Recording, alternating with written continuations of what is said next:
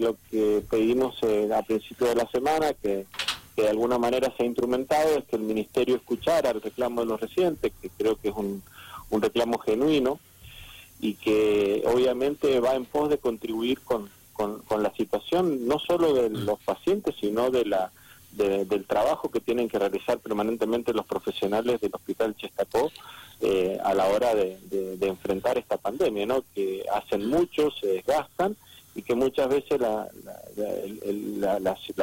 la, gerencia directiva, eh, digamos, no los contiene adecuadamente. Y esto termina obviamente con este tipo de expresiones por parte de los de los residentes que tuvieron que hacer público una situación que, que realmente los angustiaba, que les genera mucho estrés y que además los pone digamos en algún en algún en una situación difícil frente al paciente COVID, ¿no? Porque se encuentran con situaciones que ellos no están completamente capacitados para manejar. Eh, ¿Qué fue lo que expresaron en la reunión los residentes? Que, a ver, uno o dos eh, ejemplos. ¿Qué, qué, qué dijeron?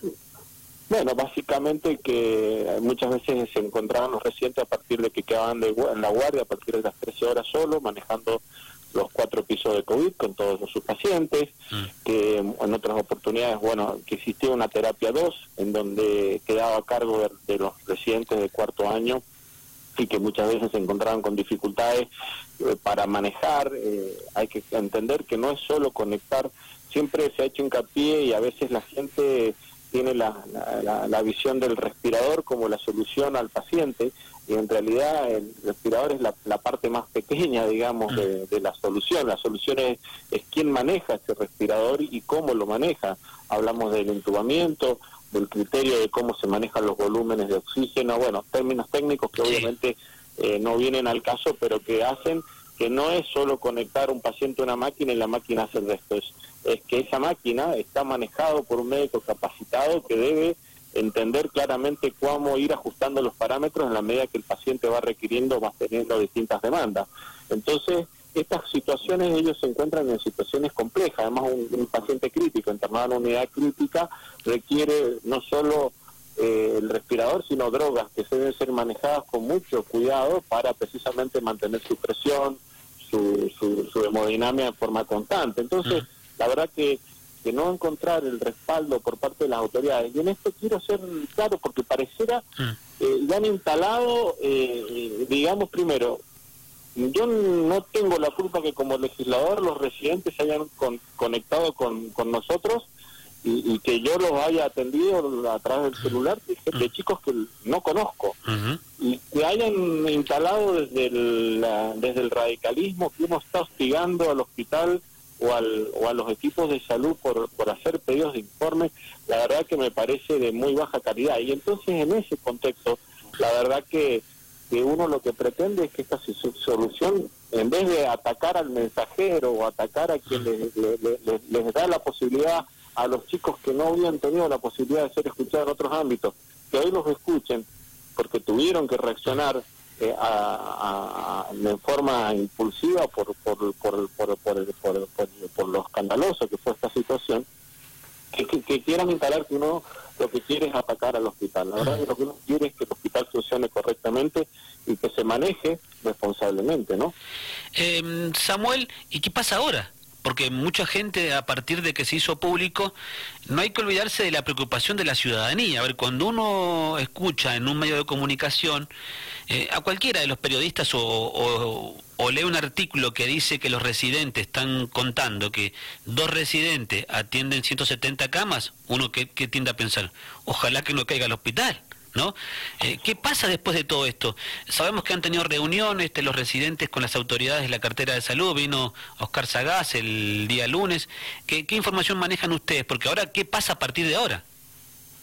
Bueno, eh, obviamente, a ver, el hospital sigue funcionando, tiene mm. profesionales de primera línea, los chicos, lamentablemente, las problemáticas se le presentan a partir de las 13, 14 horas, que es cuando, digamos, eh, de alguna manera mm, se retira el, el personal asignado y, quedan ellos a cargo. Obviamente el Ministerio ha quedado en... Y digo chicos y no es menos sí, son médicos, ¿no? y tienen capacidad para, para atender y en esto tampoco eh, eh, estemos en una situación donde los chicos no, o los, o los doctores, como quisiera decir correctamente, eh, tienen la posibilidad de resolver las distintas circunstancias y lo han hecho y a lo largo de estos, de estos meses han ido han ido resolviendo la problemática. Lo que pasa es que muchas veces ellos deben enfrentar situaciones que lo superan. Pero a partir de esto, el Ministerio le pidió al, a los residentes del hospital 72 horas, que sería mañana aproximadamente, cuando ellos traerían una respuesta a, a los problemas que ellos plantean. Yo no, lejos está de uno en, decir o transmitir a la ciudadanía temor respecto a lo que a la atención en el hospital se sacó. Los mejores profesionales de nuestro medio se han formado y han trabajado en el hospital se sacó y, trabajan en el hospital se sacó. O sea, no, no, no, no, no, no es un problema de que el que va ahí al hospital va a tener algún problema de salud por ser atendido por un residente o no, sino obviamente que es darle contención al personal que está trabajando ahí. En cuanto al paciente, por supuesto, va a seguir siendo atendido, va a seguir teniendo medicina de calidad, mucho gracias al personal que diariamente trabaja ahí, que de alguna manera hace el esfuerzo por, por solucionar y salvar las situaciones que, que, los responsables, eh, tanto el director como el, eh, como el, como el doctor Heidenberg, tienen que resolver administrativamente. Ellos son los eh, responsables políticos de conducir tanto la salud del sur provincial como eh, las distintas instancias hospitalarias. en, cuanto a lo, en cuanto al hospitalario estrictamente sanitario, los profesionales que trabajan ahí tienen la capacidad suficiente para ir resolviendo los problemas que se van presentando. Sí, eh, respecto de la capacidad yo creo que nadie lo duda, ¿no? Este, a ver, la, gente puede dar, estamos hablando de este, la falta la falta de recursos humanos, que, es totalmente distinto, ¿no? Una cosa es la preparación, la capacidad de la, del médico de planta o de los enfermeros, los administrativos eh, y el personal en general. Pero y otra muy distinta es cuando te empieza a faltar la gente. Bueno, eh, realmente nosotros planteamos el año pasado, la, dirección política, eh, desde noviembre del año pasado, que es cuando empezaron a disminuir los casos, tuvo que empezar a planificar lo que se sabía que era una segunda ola. No, no Europa no fue exenta, eh, ninguno de los países fue exento y la planificación debía estar adecuada a la, a la, a la, realidad que vamos a vivir. Mm se planteó inclusive en un momento de, trabajar con las teleútiles o con médicos que vinieran de nación. Esto lo tiene que pedir el gobernador cuando no tenemos posibilidad de respuesta, porque tenemos médicos enfermos, médicos aislados, algunos médicos que no pueden estar en la atención porque son personal de riesgo, o enfermeros, o, bioquímicos, paramédicos, digamos, que se dedican en el trabajo hospitalario tenemos la necesidad de, profesionales y bueno, es obvio que, el gobernador tiene la chance de, pedir auxilio a, Nación para que envíen profesionales. Creo que el, gobernador en, esto tiene las herramientas para gestionarlo, ¿no? sucedió en Salta, sucedió en Jujuy, Morales recibió asistencia con profesionales eh, de, la, de la salud por parte de Nación, obviamente que son situaciones temporales, que es para paliar crisis eh, temporales en, lugares que el Ministerio de Salud de la Nación tiene disponible. Pero bueno, esto hay que gestionarlo. Eh, obviamente no lo puede hacer más que el gobernador ante el ministro de Salud de la Nación o ante el mismo presidente, por supuesto, como corresponde. Y pero esto, eh, lo, de la falta de recursos humanos no es nuevo, Samuel, en la pandemia porque queda al descubierto. Pero nos destacó, falta gente, a ver, tienen muchos contratados, los contratados que hemos hecho nosotros infinidad de notas, ¿no? Ganan dos mangos, eh, laburan un montón, hacen trabajar a, empleados de una empresa de, la empresa de limpieza, que le piden personal a la empresa de limpieza para que hagan tareas de camillero, administrativos, ascensorista, lavandería, el mantenimiento, que eso no está, eso no, en ninguna parte del mundo se ve eso, ¿no? Que contrato una empresa y le pido prestado a los empleados para que sean empleados del hospital, una cosa rarísima, ¿no? ¿Qué, qué se hace con todo eso? Bueno, la verdad que eso es, un, es, parte de la gestión que, que realiza el Ministerio. Se les pidió que eh, se pasara a planta a todo ese personal contratado por, por los riesgos mismos que implica estar trabajando en, un, en, un, en una institución donde obviamente hay situaciones de, de, posibilidad de contagio y obviamente que necesitas la cobertura de una red de una obra social y obviamente que en esas situaciones de precariedad laboral no las tienen. Esto creo que son cuestiones que tienen que resolver desde la gestión y, y, haber empezado a planificar casi con, con seis, cinco meses de anticipación estas situaciones, ¿no?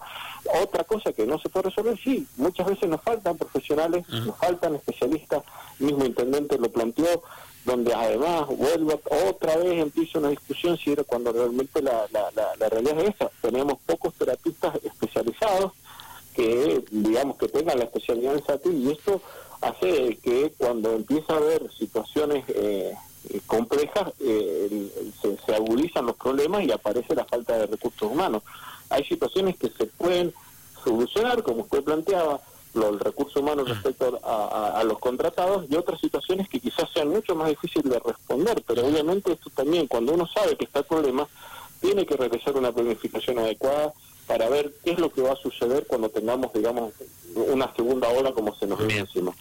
Entonces creo yo mm. que, que, esto no es cuestión de, plantear si alguien eh, es malo o bueno por marcar una situación, que además, vuelvo a decir, los residentes la hicieron pública y lo único que nosotros hicimos es hacerla visible porque si no, no iba a tener solución. Los residentes habían planteado tres cartas, dos cartas, perdón, dirigidas a las autoridades del área sanitaria pidiendo ayuda. Esas dos cartas no fueron escuchadas y llegaron al límite de emitir una carta eh, con una representación de una abogada y obviamente eso fue lo que tomó Estado Público para, para que nosotros nos tomáramos conocimiento y lo hiciéramos visible. Pero realmente, eh, si no, no iban a ser escuchados. Si no, no iba la situación iba a seguir igual. ¿Esto es hostigar al sistema público? No, es tratar de solucionar lo que los trabajadores del, hospital día a día tienen eh, y que tienen que resolver y que gracias a que esos trabajadores están ahí, el hospital está funcionando como está funcionando, dando respuesta en todas las medidas de sus posibilidades. Estamos conversando con el senador del PJ, Frente de Todos, Samuel Barcudi, que aprovecho la oportunidad para preguntarle, porque él estuvo en ese lugar, él fue titular de eh, el área de salud municipal, este, de la Dirección Municipal de Salud, eh, y le pregunto, Samuel, a propósito de lo que va a comenzar creo en los próximos días que los municipios hacen cargo de, la logística, de la vacunación, ir al territorio en busca de aquellos que no se han podido inscribir. Eh, lo charlamos esta mañana con mi compañera, con Victoria, este, eh, digo, por lo que también dijo Emir en el día de ayer, ¿no? Eh, tienen la logística ustedes más o menos armada, usted sabe de qué se trata, digo, tienen centro de salud, tienen personal, no sería difícil implementarla, ¿no? Esa, es la pregunta. No, no, no. obviamente que, que, habría que ajustar condiciones de conservación de las vacunas, obviamente hay algunas vacunas que tienen posibilidades de ser trasladadas y que pueden ser utilizadas en territorio y en esto simplemente requiere nada más que una simple eh, planificación. El personal de enfermería que está en los centros de salud, tanto provinciales como municipales, está capacitado para hacer la vacunación. La verdad que a veces eh, se ha desaprovechado esta posibilidad, pero hoy, hoy, hoy con la cantidad de vacunas disponibles, la verdad que, hay que avanzar rápidamente en, maximizar la llegada a la vacuna. ¿Qué pasa? Mucha gente se vacuna, mucha gente no, precisamente por el miedo que se instaló por parte de gente que buscaba hacer política a través de, la, de, evitar que se vacunen o, tratar de que las vacunas eran un veneno o, que no daban confianza. Y en esto, obviamente, la gente que no, no se ha vacunado, tenemos que llegar a ellos y tratar de, explicarles de que esa situación se puede realizar. Nosotros en los centros de salud, vuelvo a decir, tanto provinciales como municipales, la capacidad está Simplemente es una decisión política por parte del gobierno decidir hacerlo. Eh, en Mendoza, mm, quizás porque haya un mismo color político, en algunos municipios estaban trabajando para eh, avanzar con, con, la, con la vacunación, eh, digamos, entre gobierno y, y, y municipios de Río Mendoza. Quizás acá en el sur la situación pueda ser igual si la decisión del gobernador es la misma, ¿no? O, no se influye a través de la política. Eh, Samuel, por último, y le agradecemos este contacto, aprovecho para preguntarle qué pasó finalmente mm, con este periodo de informe que usted presentó en su momento relacionado con 30.000 vacunas que se informaron, ¿no? Este, de, mm, colocadas supuestamente, ¿no? A, personal docente que después se supo que no habían sido colocadas, ¿no? Y también fue motivo de un, una importante queja del personal de, de, los trabajadores de la educación, ¿no? Que se encontraron una mañana que les aparecía en el GEN, esta aplicación que usan ellos habitualmente para las notas, asistencia y demás, y che, acá figuro como vacunado. Y no estaban vacunados, si no eran uno, sino que eran 30.000. ¿Qué pasó con eso al final? Por supuesto lo que hace este gobierno, no contestar. Y después se enojan porque uno cuestiona o, pide explicaciones y creen y lo, y lo tratan a uno de hostigador porque hace lo que nos ha dado la ciudadanía del voto popular, de precisamente controlar. Esto ni siquiera en el encuentro con la ministra, que ella dice que contestó todo cuando le preguntamos sobre el tema de qué había sucedido sobre las vacunas, dos preguntas se hizo puntualmente de la vacuna, qué pasó con las 100 vacunas que se perdieron en las ceras, no las contestó, y qué pasó con los 30.000 docentes que habíamos que se habían vacunado, digamos, que habían encontrado su, en, su, en, su, en su, digamos, gen que estaban vacunados, dijo que no era responsabilidad de ella, que era el que tenía que contestar el director general de escuela. Así que este, este es el nivel de información y de, de, de, situación que el gobierno a veces, muchas veces declara una, una, digamos, moral y una situación de, de ser claro y que obviamente en los hechos no es.